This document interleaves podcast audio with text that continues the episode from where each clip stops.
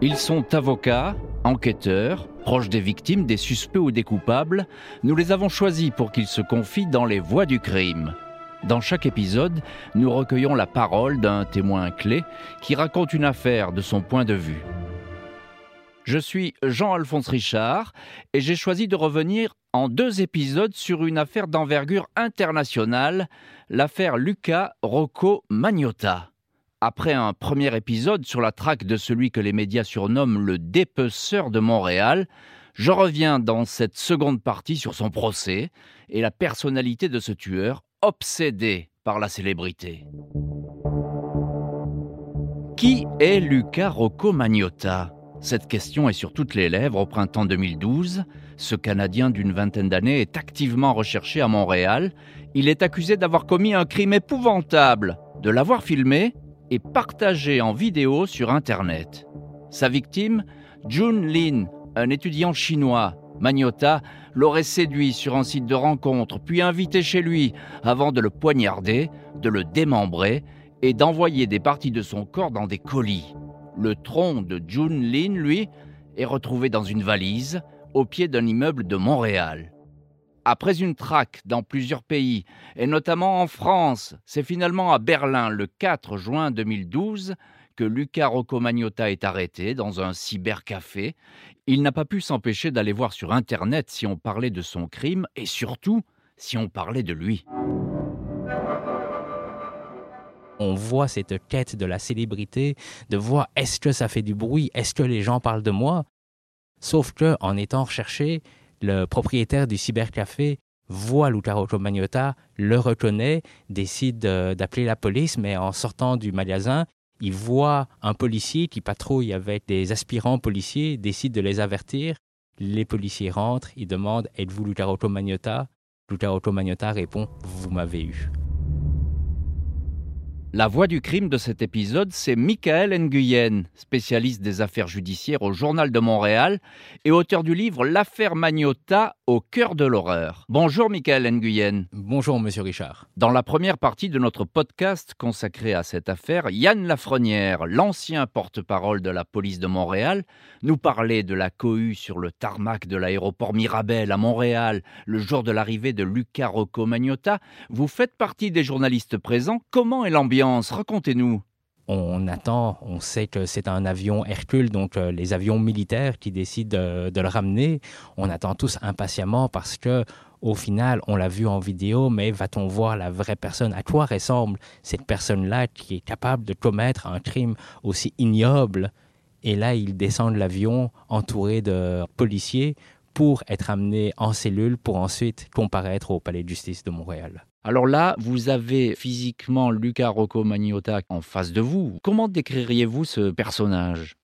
Je vous dirais que c'est un personnage qui semblait très très sombre, qui gardait la tête baissée, mais en même temps, avec l'expérience, on le sait, c'est un peu une pièce de théâtre. Son avocat le prévient de ne pas faire de déclarations intempestives, de ne pas dire quoi que ce soit, parce que dans le système canadien, un accusé a le droit au silence et tout ce qui peut être dit peut être tenu contre lui.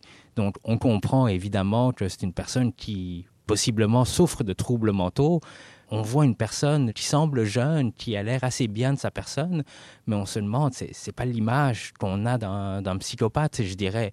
Or, le crime qu'il a commis semble être commis par un psychopathe. Un psychopathe, c'est d'ailleurs l'avocat de la défense, Luc Leclerc, qui dit tout de suite que Magnota va plaider la non-responsabilité criminelle pour cause de maladie mentale.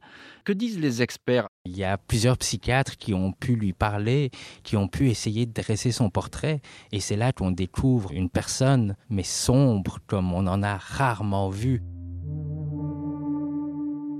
C'est une personne qui semblait ne pas avoir été aimée par sa famille, qui semble avoir eu énormément de problèmes, mais rapidement, c'est quelqu'un qui cherchait à être connu, à se faire un nom. Il a essayé de travailler dans des bars en tant qu'escorte, il a travaillé dans le monde de la porno, et c'est une personne qui a développé relativement jeune quand même des troubles de schizophrénie. Donc, à travers le temps, ces troubles ont été diagnostiqués un peu à la va-vite, on pourrait dire, que ce soit au Canada ou aux États-Unis, c'est une personne qui voyageait, et il s'est fait un ami imaginaire.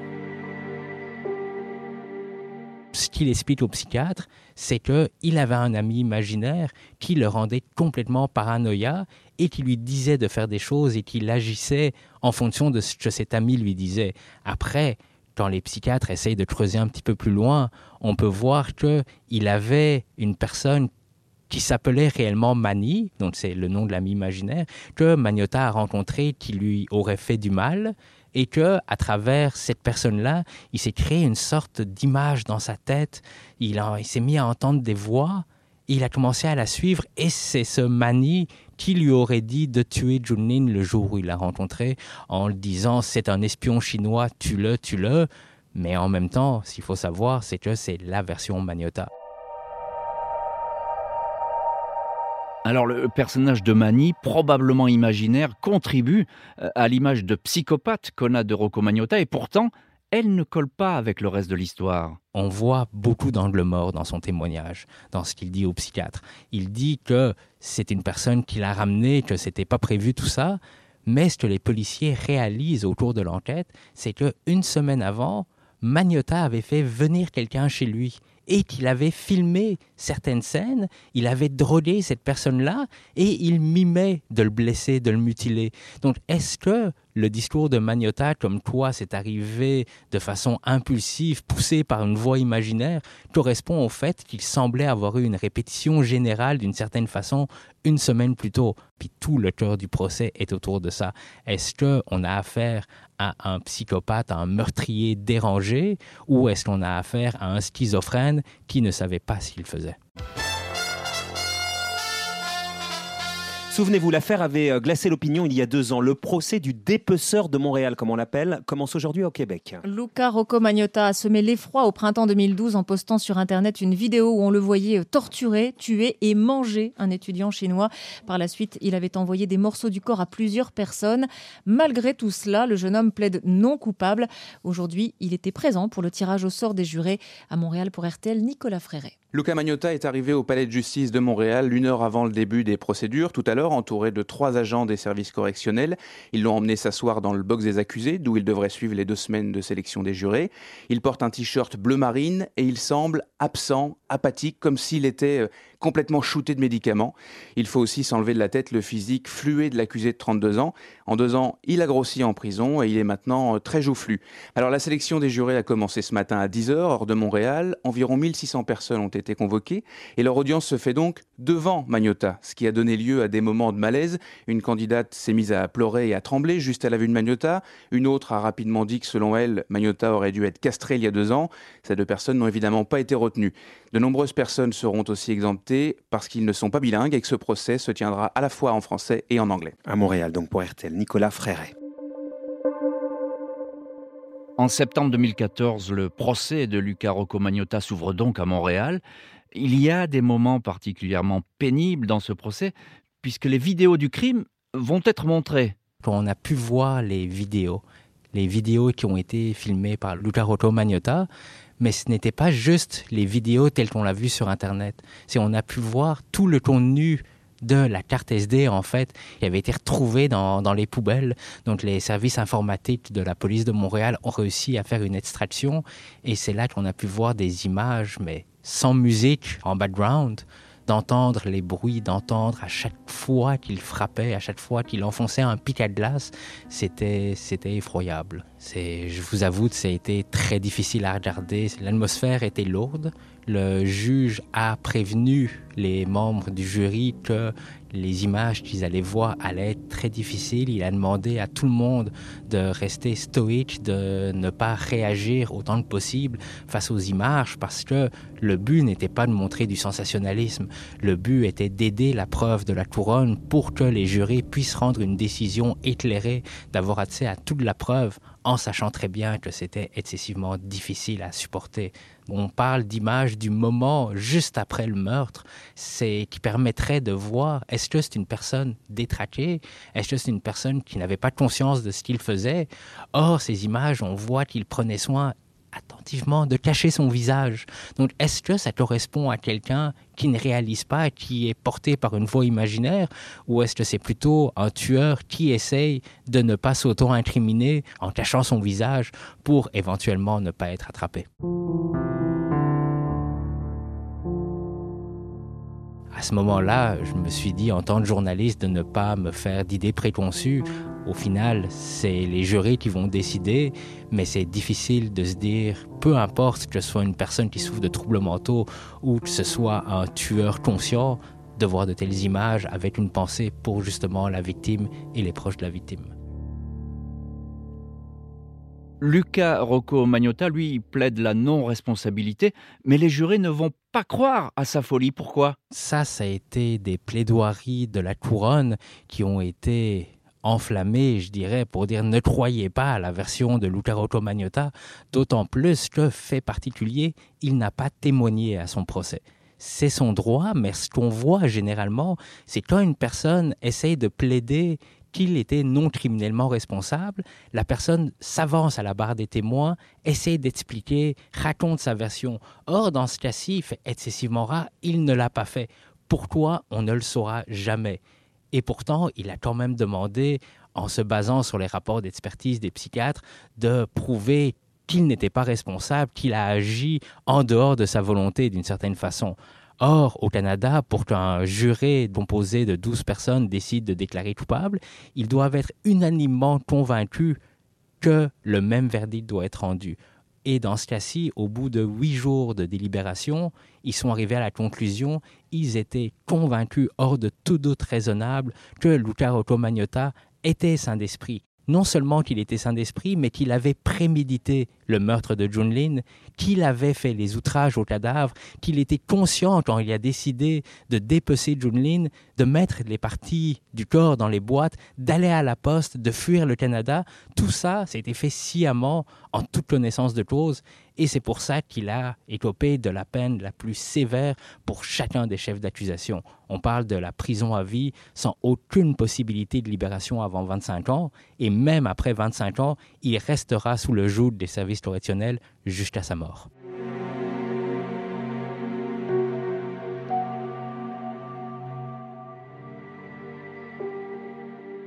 Autre moment fort euh, de ce procès, les proches de Junlin, la victime, euh, sont interrogés. Qu'est-ce qu'ils racontent de Junlin? C'était un groupe d'amis qui venaient tous de Chine, à peu près de la même région, qui sont tous réunis, rencontrés par hasard au Canada, de voir les rêves, les espoirs, cette ambition de devenir quelqu'un, de réussir dans la vie, anéanti, avec une seule personne, des gestes, mais inimaginables on peut voir la première chose qu'ils ont fait le 23 décembre. Dès qu'il y a eu le verdict, les amis de Junlin se sont réunis sur la tombe à Montréal de leur ami pour leur dire justice a été rendue. J'ai pu assister à, cette scène émouvante. On voyait la tristesse dans leur regard. Il y avait aussi le père de Junlin qui était venu à Montréal, qui s'était déplacé pour essayer d'assister au procès. Cette souffrance d'entendre parler du criminel qui a tué son fils. Les gens essayaient de le consoler, mais en même temps, pour quelqu'un qui parle pas français, parle pas anglais, parle juste chinois, qui avait des problèmes de communication, tout ce qu'il voyait, c'était des images, de devoir faire face aux images de son fils assassiné, de voir le meurtrier assis dans le boss des accusés comme si de rien n'était. Cette incompréhension du système canadien parce que en Chine, ce qu'il m'avait dit lors d'une entrevue, c'est il comprenait pas. Mais pourquoi vous le jugez Vous savez qu'il a fait ça. Pourquoi est-ce que vous le tuez pas tout simplement? Faites essayer de lui expliquer que la justice au Canada ne fonctionne pas comme en Chine.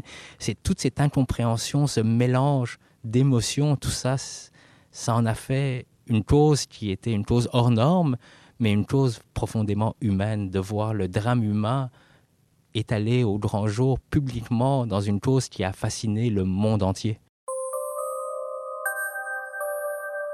Et du côté de Luca Roccomagnotta, des témoins sont venus parler de lui? Son père a témoigné, mis à part son père, aucun proche n'est venu témoigner. Donc Luca Roccomagnotta a gardé son droit au silence, il n'a pas dit un mot. La seule version qu'on a, c'est la version qu'il a lui-même donnée au psychiatre qu'il a rencontré. Mis à part de ça, ça a été le mutisme le plus total. Est-ce que vous avez pu interroger Luca Rocco Magnotta? À plusieurs reprises, j'ai tenté de rentrer en contact avec Luca Rocco Magnotta, pas pendant les procédures en tant que telles, parce qu'évidemment, pour qu'il puisse avoir un procès juste et équitable, je me suis gardé une certaine gêne, mais par la suite, j'ai essayé de rentrer en contact de la prison. Malheureusement, il n'a jamais répondu à aucune lettre. Et ses proches? Pour écrire mon livre euh, sur l'affaire Magnota, c'est certain que j'ai essayé de communiquer avec les proches, de voir comment eux ont vécu cette affaire-là. On peut l'imaginer, les parents ne sont pas nécessairement responsables des agissements de leur fils, mais ce sont des personnes discrètes qui ont toujours refusé de parler. Par exemple, la sœur de Luca Rocco Magnota qui vit une vie tout à fait normale, loin de tout crime. Elle ne veut pas être associée à son frère, ce qu'on peut tout à fait comprendre. La mère de Luca Rocco Magnota qui continue de le visiter en prison, qui essaie d'être un soutien, parce que l'amour maternel étant ce qu'il est, c'est pratiquement impossible de, lâcher son fils. Le père qui souffre de problèmes de schizophrénie, lui n'a jamais voulu parler, outre le témoignage qu'il a rendu euh, à la cour lors du procès.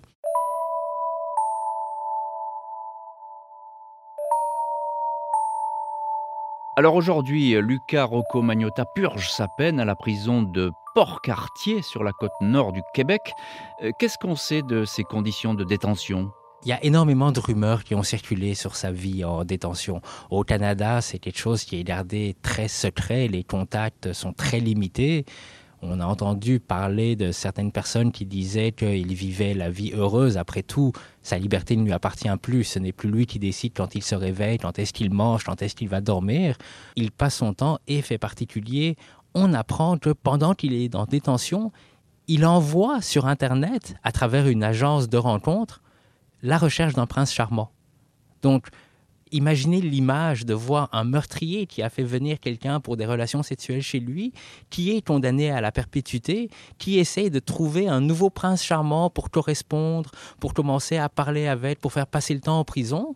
Donc déjà, ça, ça fait les manchettes. Comment ça, un meurtrier peut-il faire ça? Et on apprend plus tard qu'il a décidé de se marier en prison avec un autre meurtrier. Comment ça? C'était un mariage qui a été célébré du centre de détention. Donc après, ça a fait énormément de bruit. Comment ça, deux meurtriers peuvent s'épouser ainsi en, prison?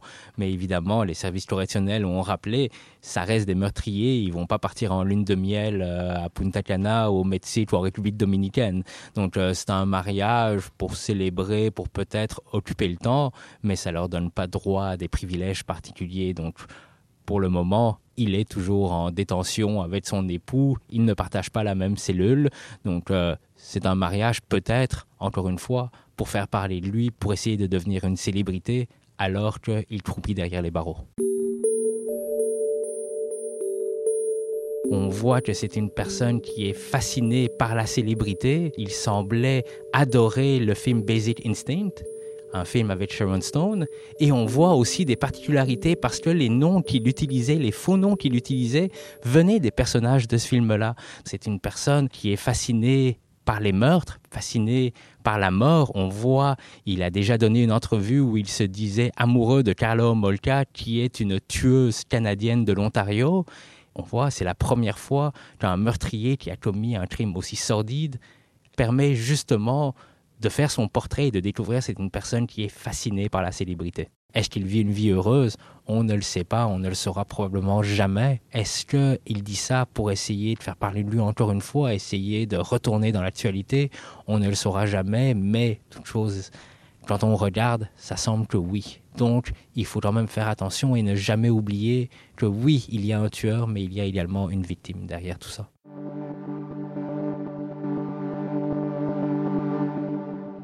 Michael Nguyen, une dernière question. Qu'est-ce que vous retenez de, cette histoire? Qu'est-ce qui vous a euh, marqué au-delà de l'horreur, je veux dire, au-delà de, ce crime euh, épouvantable? Je vous dirais que c'est la première fois vraiment qu'on a pu assister je dirais presque à, un meurtre, à un assassinat 2.0.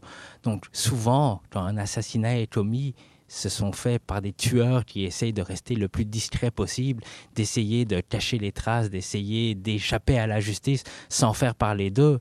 Et là, pour la première fois, on avait un meurtre qui a été commis, mais qui a été diffusé, une vidéo montée avec de la musique qui a été mise en ligne avec quelqu'un qui cherchait tellement de célébrité et qui a choisi justement une personne qui, elle, n'en cherchait pas, qui essayait simplement de mener une vie tranquille, de chercher un avenir meilleur cette affaire m'a appris vraiment de, de voir comment l'âme humaine peut penser, peut aller jusqu'à où, pourquoi, pour la quête de la célébrité, mais vraiment aussi de voir les impacts qu'un simple meurtre peut avoir sur énormément de monde.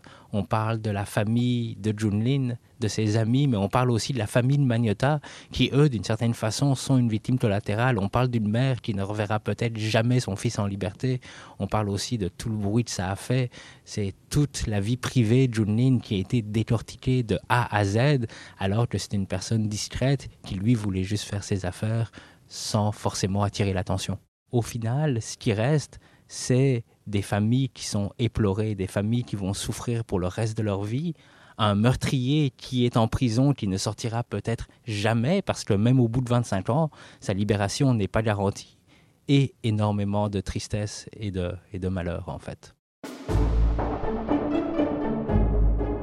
Vous venez d'écouter la seconde partie des Voix du crime consacrée à l'affaire du dépeceur de Montréal, Luca Rocco Magnotta.